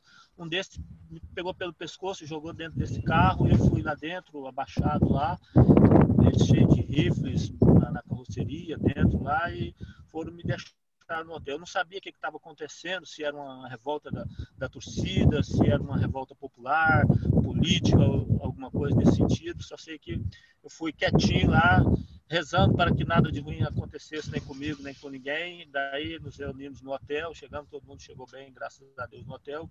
E foi uma, uma revolta de um grupo político do clube que, por o clube ter empatado um jogo, quis criar uma, uma situação, criar uma confusão de algum jogador se revoltar, alguma coisa nesse sentido. Mas nós mantivemos o equilíbrio e tudo correu bem, graças a Deus. Mas foi uma situação em que foi apertado ter passado pelaquela situação. Imagina, professor. É, professor Máximo, na, lá na Tanzânia, teve alguma ah, coisa porra, parecida? Passou? Porra, muitas. Muitas. Eu, até você deixou o Paquetá por último, porque o Paquetá vai contar, ninguém teve guerra aqui. Nem partiu no último avião. Mas foram situações muito uh, difíceis, né? Eu, porque a gente, uma coisa puxa a outra. A gente falou sobre a, a paixão do torcedor africano. Então, eu vou contar para vocês uma, duas, não, três passagens. Três passagens muito rápidas. A primeira, nós fomos disputar a, a Copa da, as eliminatórias para a Copa da África a, na Costa do Marfim. Né? Então, dividiram os grupos em dois grupos. Um grupo, a Copa dos Campeões Africanos. Foi eliminatória, foi a Copa, Copa dos Campeões Africanos. Um grupo numa cidade ao sul da Costa do Marfim e outro grupo e outro grupo jogava em Abidjan. E aí nós eu acho uma coisa normal, né? Dois grupos divididos, mas nós, apesar de estarmos hospedados em Abidjan, tínhamos que jogar no sul, de ônibus, passamos de ônibus. Eu estranhei quando eu cheguei no ônibus e estou vendo um comboio pessoal da ONU. Aí eu falei assim, olha, que exagero, isso não deve ser para nós, deve ser algum político que está hospedado aí, deve ser, né? Não, mas para minha surpresa, o comboio era para nós mesmo. Então, nós mesmos. Então, nós foram duas horas de, de, de estrada e o comboio, inclusive, passamos até num acampamento. Ok, passamos isso, passou isso e passou, passou esse período, nós voltamos e disputamos a, a Copa dos Campeões, quase fomos para as semifinais. Enfim, perdemos 1 a 0 para a Costa do Marfim, gol do Drogba, de peixinho. Enfim, aí terminado, sa saímos do país, duas semanas depois eclodiu a guerra. até que tomaram até Abidjan e o Drogba até teve que intervir como embaixador da paz, numa, já que ele era o maior ídolo do país, para que a coisa cessasse. Então, nós, por duas semanas, eu não repeti a, a saga do Paquetá. por duas semanas. Eu tive mais sorte. Enfim, é claro que não foi uma guerra como a Líbia, mas foi, mas os rebeldes tomaram Abidjan duas semanas depois. Na outra, o, o, o Marcos me lembrou do Sudão. Nós fomos jogar no Sudão. Ah, foi o último jogo da, da, era o jogo era se nós o Sudão não perdia em casa há 14 anos. E nós fomos jogar com o Sudão. Se nós vencêssemos, coisa que poucos acreditavam, nós estaríamos classificados para a Copa dos Campeões Africanos. E, e se o Sudão vencesse, obviamente estava classificado. Nós vencemos. Conclusão: nós só conseguimos sair do estádio quatro horas depois. Tem coisas que as pessoas acham que só acontece. No... Era bomba de gás lacrimogêneo, era, era pessoal querendo invadir o vestiário. Quer dizer, coisas típicas de Série D de Campeonato Brasileiro em jogo decisivo. Então, isso é bom até para que, que os que nos acompanham entendam que nós, treinadores internacionais, quando a gente fala de projeto e quando a gente fala de, de, de trabalho, a gente passa pelas mesmas situações e muitas vezes até mais difíceis, porque não estamos no nosso país de origem e, e, e, e no nosso trabalho. porque E isso aconteceu de novo em Burkina Faso. Em Burkina Faso, nós eliminamos o Burkina Faso do grupo para as eliminatórias de Copa do Mundo, lá dentro, 2 a 1 Já viu que a gente gostava de fazer essas surpresas. A Tanzânia fazia essas surpresas. Lá dentro de Burkina Faso, e a mesma coisa, bomba de. É, incendiaram ônibus. Quer dizer, coisas assim que, que são levadas pela paixão, pela paixão exacerbada, como, como o Marcão falou no Egito no Egito, a gente, Paquetá falou também que os jogos hoje tem muitos jogos sem público antes da pandemia, porque é, é, é, causa até mortes. Aqui a gente vê no Brasil as mortes acontecerem com reunião de torcidas organizadas e tal, mas lá acontece dentro do próprio estádio, né? na porta do estádio, dentro do estádio. Quer dizer, a paixão ela acontece em todos os lugares do mundo, não só no Brasil. Essa paixão que eu acho que tem que ser contida, obviamente. Isso, para mim, é, já transcende a paixão, né? já fica uma coisa doentia, o que nunca é legal. Né? Isso. E, professor Paquetá, o senhor esteve na Líbia na Primavera Árabe. Conta para gente como é que foi essa história, como é que foi todo esse processo lá. Tem muita história, né? Não, a princípio tá, tudo era normal para nós, né? Tá tudo correndo normalmente. Nós tínhamos conseguido a classificação é, quer dizer, da fase de grupo, né? Já tinha entrado na, na, na fase, entramos numa fase eliminatória, classificamos, depois entramos na fase de grupo, e essa fase de grupo, é, ela ia, nós tínhamos dois ou três jogos fora, nós ganhamos a, a Zâmbia e tínhamos mais dois ou três jogos fora. É, e o último era em casa, é, contra uh, uh, Ilhas Comoros. Bom, é, voltamos normal, começamos a trabalhar e, e a competição estava rolando lá na, na, na, liga, né? Só que assim, nós sentimos algumas coisas diferentes, né, cara? o, o local, o ambiente. E daí nós começamos a receber algumas informações o nosso tradutor, olha, está acontecendo alguma coisa. Na televisão também apareceu algumas coisas, aí acabamos resolver, recebendo uma, uma, um convite para ir na Embaixada do Brasil com uma reunião de várias empresas, né? As empresas que tinham lá, é, Odebrecht, Gutierrez, uma empresa de, de, construção lá, e nós que estávamos com um grupo grande, estamos com 16 ou 18 pessoas né, no total, entre, entre é, pessoal que trabalhava, os familiares, né? E quando, para minha surpresa, quando eu cheguei lá, sabe, o clima estava estranho, né, do pessoal da, da das empresas, né? E, e eles estavam no porque o problema começou lá em Benghazi. Eles estavam em Benghazi começou uma data lá que era a data da Revolução, no 18 de outubro. E a partir dessa passeata que começou, o negócio desencadeou de uma maneira assim muito complicada, né? E o, o, o embaixador disse, não, não tem problema nenhum, aqui, aqui em Trípoli é tranquilo, o Gaddafi tem um comando sobre tudo aqui, blá, blá, blá, blá, só que a coisa começou a tomar uma proporção que ninguém mais saía na rua, é, ninguém podia mais andar, então nós começamos a escutar tiros de metralhadora até falar para minha família, não, são fogos, são fogos. E o pessoal do compound, do, do, do condomínio que a gente vai morar, começou a assumir os carros todos. Falei, cara, só tem a gente aqui, não é possível. Aí peguei o, peguei lá o, o rapaz e começamos a, a ver pela internet, todo mundo ligando para a gente, ah, mas tá tendo algum problema aí, isso aqui. Mas isso era lá em Benghazi. E aí o, o cara da André Gutierrez, ele botou ao vivo para a gente escutar na reunião. Olha aqui, ó. Olha a metralhadora. Um tiro danado. Falei, caraca, que isso? E o cara falou, não vou esperar o pessoal da, da, da, da, da, da embaixada resolver isso, não. vou botar os meus funcionários, vou começar a mudar, me o meu jeito. O Gutierrez também saiu. Eu falei, cara, como é que a gente vai sair daqui? Aí eu falei, cara, tem que, o embaixador, você tem que arrumar um, um cara que nos leve, um carro da embaixada oficial que nos leve para a gente ir embora. E começamos a correr atrás de, de passagem, passagem, passagem, passagem. Conseguimos passagem, traçando duas metas. Uma era encher o tanque, que já não tinha mais combustível. As ligações estavam cortadas, a internet ligava e desligava toda hora. Conseguimos, o nosso preparador físico, o Gustavo, estava tentando comprar as passagens por, pela internet e, e nós enchemos, os, conseguimos encher os carros com combustível, nós tínhamos duas opções. Ou sair pelo aeroporto, ou sair pela Tunísia, de carro. Nós íamos dar um jeito de sair de carro. Eu que era caminho, coisa de, sei lá, três, quatro horas de carro. Era uma aventura, né? Mas a gente tinha que, tomar alguma situação, a gente não podia ficar onde estava. E daí, cara, resolvemos ir, eu, o preparador físico Alves, trabalhando no Flamengo, resolvemos ir de manhã cedo, vamos cedo lá no aeroporto para ver como é que está, um dia antes.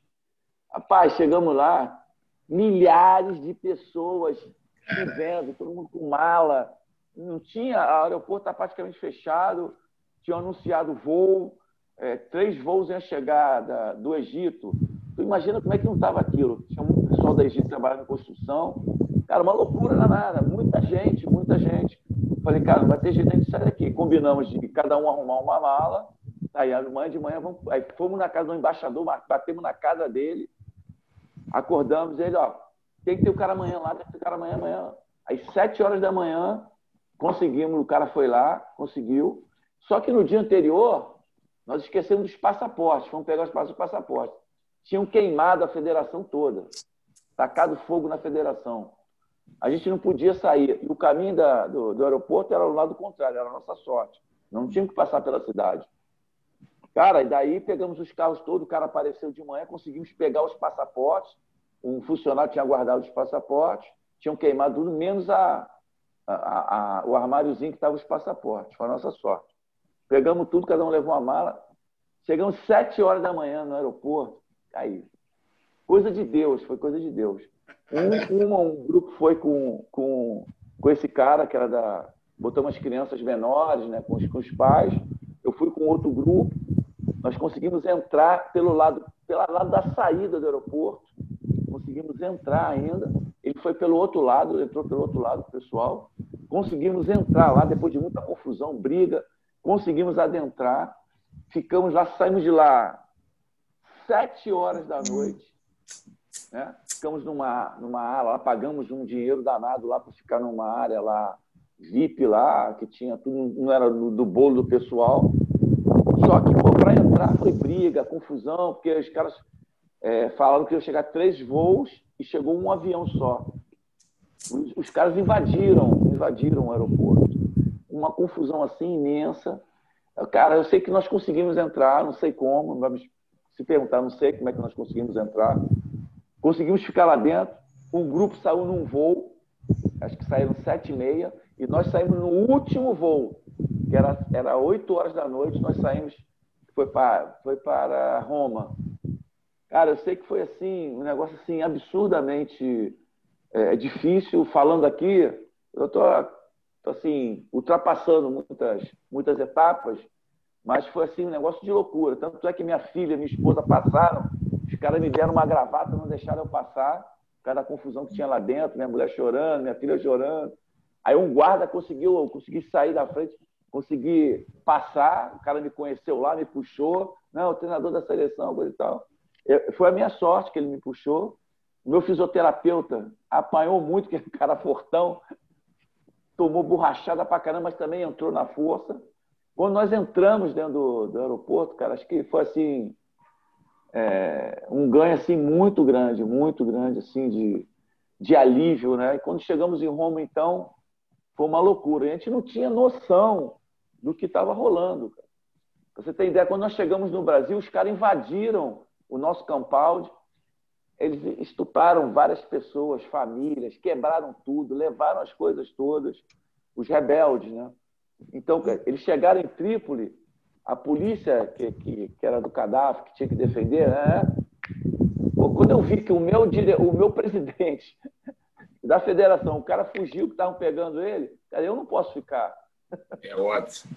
É ótimo. Então, cara, foi assim, um negócio assim, foi Deus que, que nos colocou ali, nós conseguimos sair assim numa num momento assim, sabe, de, de muita coisa. E, e depois rolou muito mais outras coisas. Eu retornei, nós começamos a treinar na Tunísia, eu voltei a treinar o time, o time começou a treinar na Tunísia. Depois, a, com a queda do Gaddafi, os caras voltaram, aí, novos jogadores saíram da seleção, aí entrou um outro grupo, já tinha um outro treinador, os caras botaram um outro treinador, saiu todo mundo da, da federação, só ficou um cara. E aí eu voltei, eu peguei um voo, voltei, fui para o Egito, nós jogamos a, a eliminatória, é, que era Moçambique, eu tinha, tinha esquecido, era Moçambique, o último jogo. E aí tinha jogadores que eu nunca tinha visto na minha vida, cara. Nunca tinha visto. Tanto é que é, quando esse treinador novo veio, não, coach, você está certo, eu tenho um contrato com a federação, eu não posso deixar o, a equipe dessa maneira. Eu vim porque, não, tudo bem, o cara foi super é, é, cortês comigo, nós treinamos três dias, treinaram esse, esse, esse, quê, eu juntei com os jogadores que tinha. E aí os novos jogadores que, que, não que estavam lá retornaram, que tinham saído, retornaram para a equipe, juntando. Então, eu consegui montar, nós conseguimos, eu e o rapaz conseguimos montar uma equipe para jogar esse jogo. Só que, o que acontece?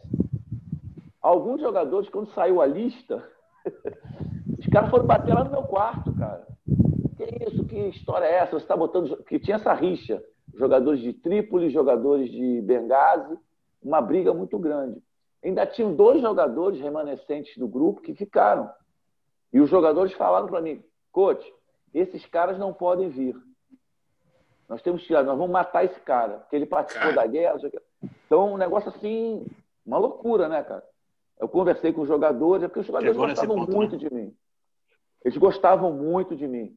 Então eles falaram, não, não tem problema nenhum, nós vamos fazer de nosso direito, coisa e tal. Então, eu só vou pedir a vocês que vocês têm que vocês não querem democracia?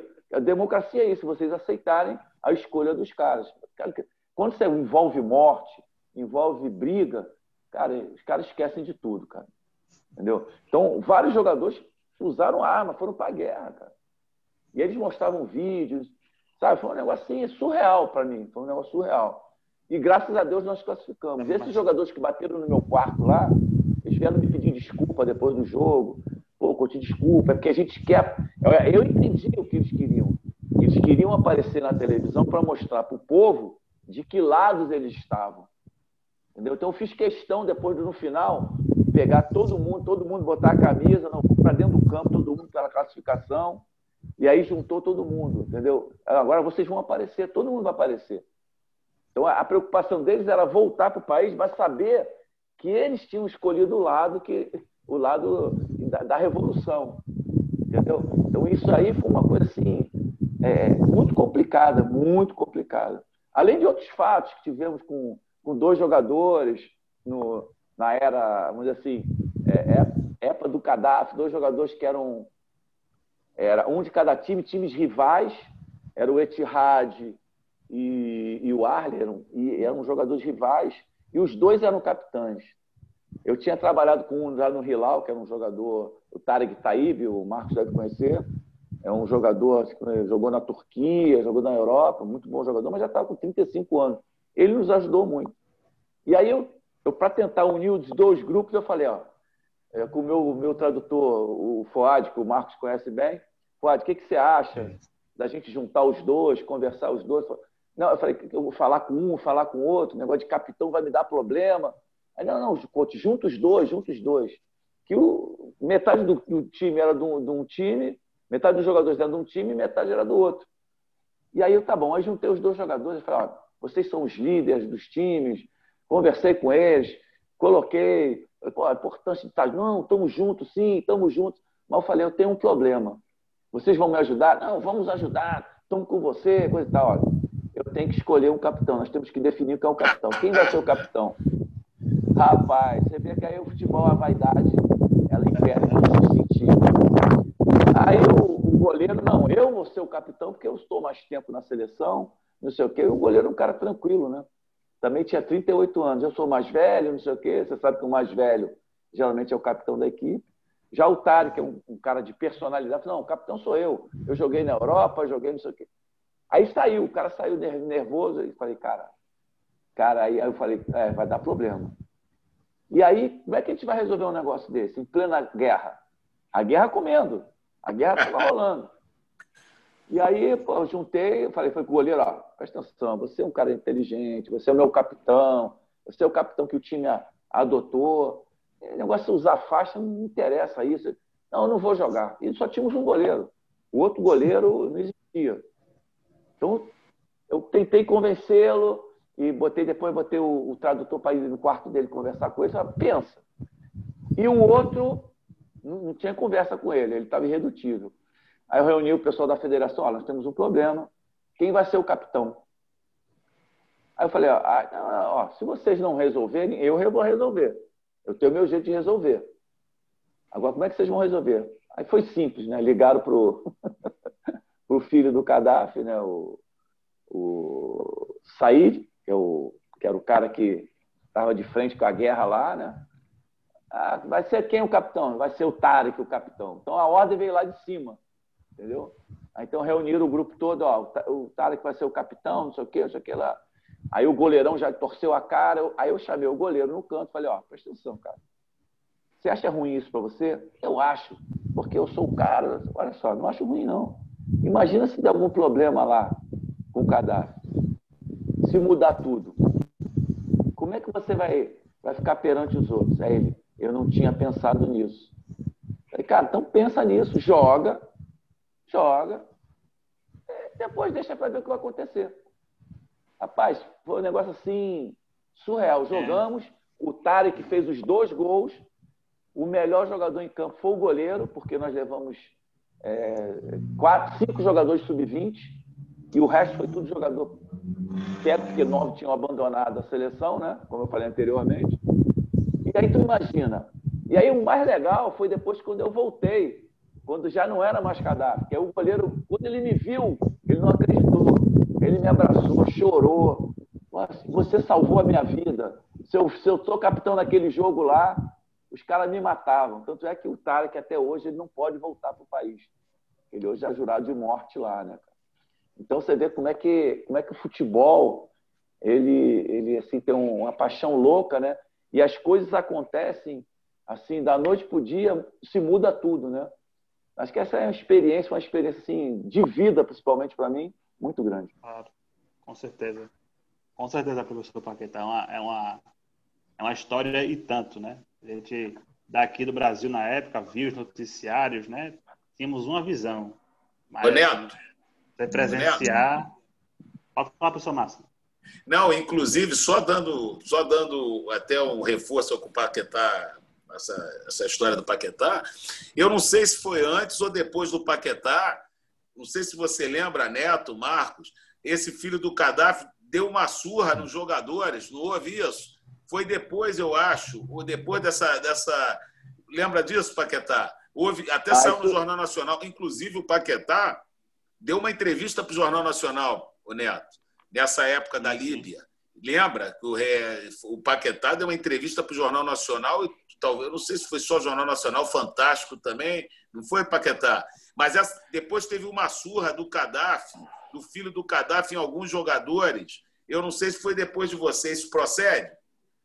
Não, foi antes. Foi bem, bem foi antes. foi né? Antes. Foi antes. Foi antes. Na realidade, ele, ele foi banido do futebol. Ele era jogador da seleção. Ele era jogador. Insubstituível. É, insubstituível. Eu não, eu não, eu não tive o prazer, o desprazer de viver essa época.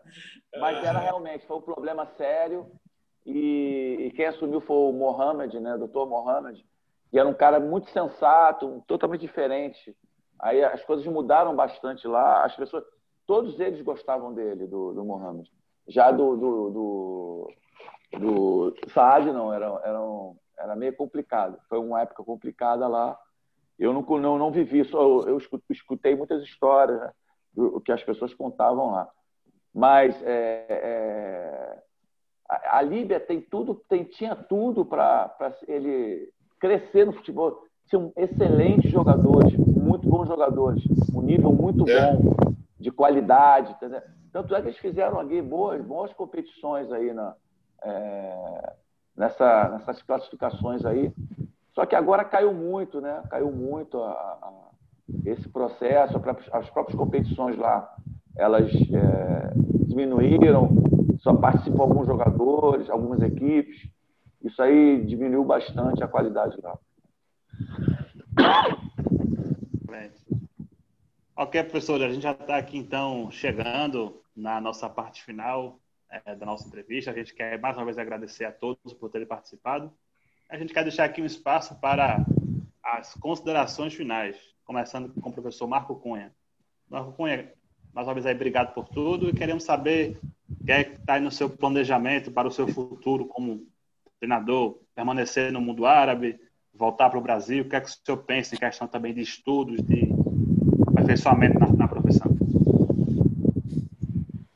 Ô Neto, mais uma vez agradecer a oportunidade que você nos está, está nos dando de estar juntamente com os, os colegas, os amigos, o Paquetá e o Márcio Máximo, também como você, e, e, aos ouvintes, né, e, em dividir um pouco da nossa experiência com vocês. Uh, eu, atualmente eu estou nos Estados Unidos, eu vim uh, no início do ano para conversar com o clube aqui, daí aconteceu a pandemia, não, não pudemos nos reunir, e estou por aqui, te proposta de alguns clubes, mas como Trump agora não está expedindo é, visto de trabalho, então estou esperando, a, a, já entrei com processo com advogado para solicitar um visto especial de trabalho, é, mas se não acontecer, ainda estou aberto a propostas do mundo árabe, né, sempre, geralmente, semanalmente, tem um empresário ligando, fazendo uma consulta, uma sondagem, pedindo currículo, né? Também no Brasil, se tiver oportunidade, nós estamos à disposição. Né? O treinador ele está sempre com a malinha pronta, né, né Paquetá? aí quando chega, não desarma, não. Deixa ela, deixa ela quietinha um pouquinho até esquentar a cadeira. É. É, essas são minhas considerações finais. Agradeço a todos, desejo sucesso aos colegas, é, sucesso no, no seu, nesse podcast que você está lançando agora, Neto. Obrigado. Parabéns pela iniciativa e conte conosco assim que precisar, estamos à disposição. Muito obrigado. Obrigado. Professor Paquetá, o senhor está atualmente aí no Almuhara, aqui do Bahrein. Quais são aí os seus projetos futuros e as suas considerações finais aqui da nossa entrevista? É, primeiramente, mais uma vez, eu agradeço pelo convite, né? E é sempre um prazer estar, tá, estar tá podendo dividir com todos, né? E ouvindo também histórias. Acho que, de repente, é, é, essa aproximação, muitas das vezes a gente está conhece muitas, os treinadores e não conhece a fundo algumas histórias, né? É, não é o caso do, de nós três, que o, o, a gente tem sempre contato, principalmente eu e o Márcio, moramos no mesmo bairro, a gente sempre troca ideias. O, o Marcos, é, nós já fizemos um curso, sempre estamos assim em, em, conversas, às vezes de troca de informação, indicação, às vezes ele me indica para alguns lugares, às vezes eu indico ele para alguns lugares. Então a gente a gente está sempre em contato e é muito legal, né? Eu fico feliz em poder poder dividir esse espaço aí com os dois nobres amigos, né? E a gente aprende bastante e isso essa cada história dessa aí é uma lição de vida que a gente tem. Isso que a gente carrega do futebol não é só o trabalho, né? É lição de vida, de, de, de experiência, né? É, nós estamos aqui no Bahrein tentando desenvolver esse trabalho aqui. Essa pandemia atrapalhou bastante acho que não só é, aqui, mas no futebol geral. É, isso aí é um, ganho, um gasto muito grande para as equipes, para os treinadores, para os atletas. Né? É, cada dia uma história diferente, acontece alguma coisa, é, é sempre alguma coisa adiada, temos que re, sempre, sempre reiniciando. E, na realidade, a gente não sabe o que vai acontecer do futuro. Né? É, a princípio, eu tenho mais um ano de contrato aqui. É, temos aí mais aí uma etapa, né? cumprimos essa etapa aqui em três blocos. É, em curto prazo, era é, trazer de novo a equipe para as competições principais. Nós praticamente conseguimos isso. Já, já disputamos a Copa Árabe, já estamos classificados para a Copa é, da Ásia. É, esse ano também vai ter a Copa do Golfo, a equipe praticamente já está classificada porque nós vamos disputar é, o campeonato, a, a, Taça do Rei. Então, acho que essa primeira etapa foi cumprida. Estamos em três finais. Acho que para isso foi, foi cumprido né, a, a tarefa. A segunda etapa era dar uma formação aos jogadores jovens. Né? Nós conseguimos dar experiência. Hoje, colocamos oito jogadores na equipe. Desses oito, tem seis que já são titulares da, da equipe olímpica, da, da seleção olímpica. É, temos seis na seleção principal, só tinham três. Então, acho que o, o trabalho fluiu. Né? E a longo prazo, é, é, nós é, procuramos desenvolver é, a nossa filosofia de trabalho para as categorias de base, né? com treinamento. Todos os treinos foram filmados. É, a próxima temporada, nós vamos sentar com os treinadores das categorias de base. Isso não foi possível por causa dessa parada, a categoria de base parou já há bastante tempo mas a ideia era essa, ter essa aproximação, né? Nós já fizemos esse trabalho a, a médio prazo, jogando com as equipes é, da segunda divisão, com, com jogadores jovens. Todo jogo, nós tínhamos um jogo no meio da semana, final de semana, e no início da semana nós tínhamos um jogo, um jogo contra uma equipe da segunda divisão. Isso foi dando uma bagagem aos jogadores, né? De toda semana para todo mundo rodando, jogando, e até uma oportunidade também de vermos outros jogadores acho que a, o processo estava tá, indo bem até essa pandemia ter acontecido. Mas dessa forma aí, a gente está sempre profissional, está sempre buscando é, caminhos é, alternativos, né? Vamos ver se, se continuar nesse processo de dar continuidade a, ao projeto, vamos ver se a gente consegue ficar mais um ano aqui. Legal, professor. E professor Márcio Máximo, o senhor que está atualmente aí na seleção da Guiana, quais são os projetos futuros é, para o futebol na sua carreira e também as é. suas considerações finais?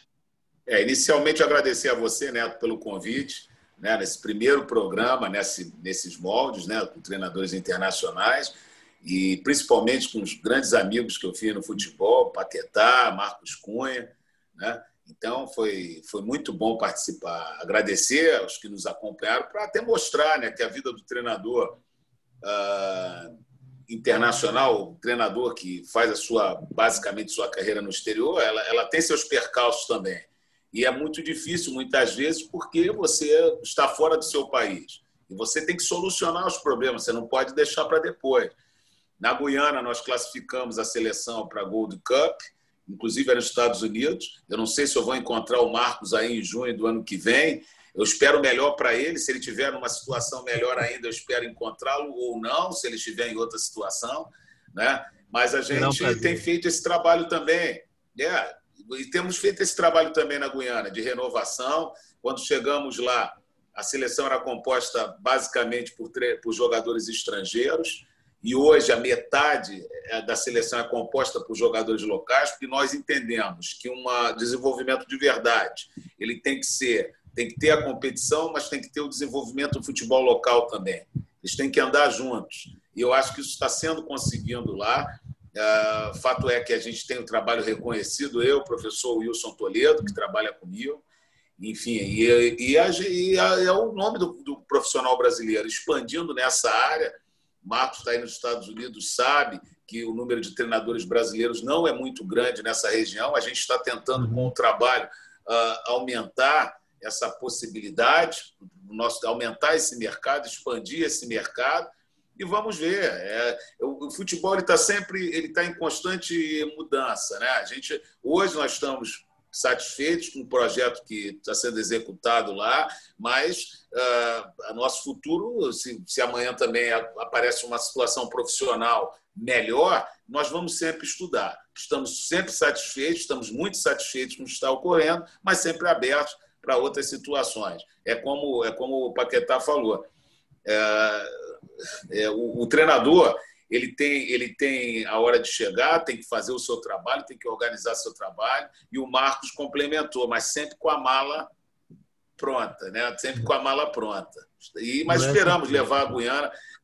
É, mas esperamos levar a Guiana a uma situação. É a segunda vez na história que eles classificam para a Gold Cup, só que é a primeira com jogadores locais, com a 50%. Então, a gente está muito satisfeito com o trabalho que tem sido desenvolvido lá. Grande abraço a todos. Grande abraço a todos e vamos aí conversando cada vez mais. Muito obrigado pela participação.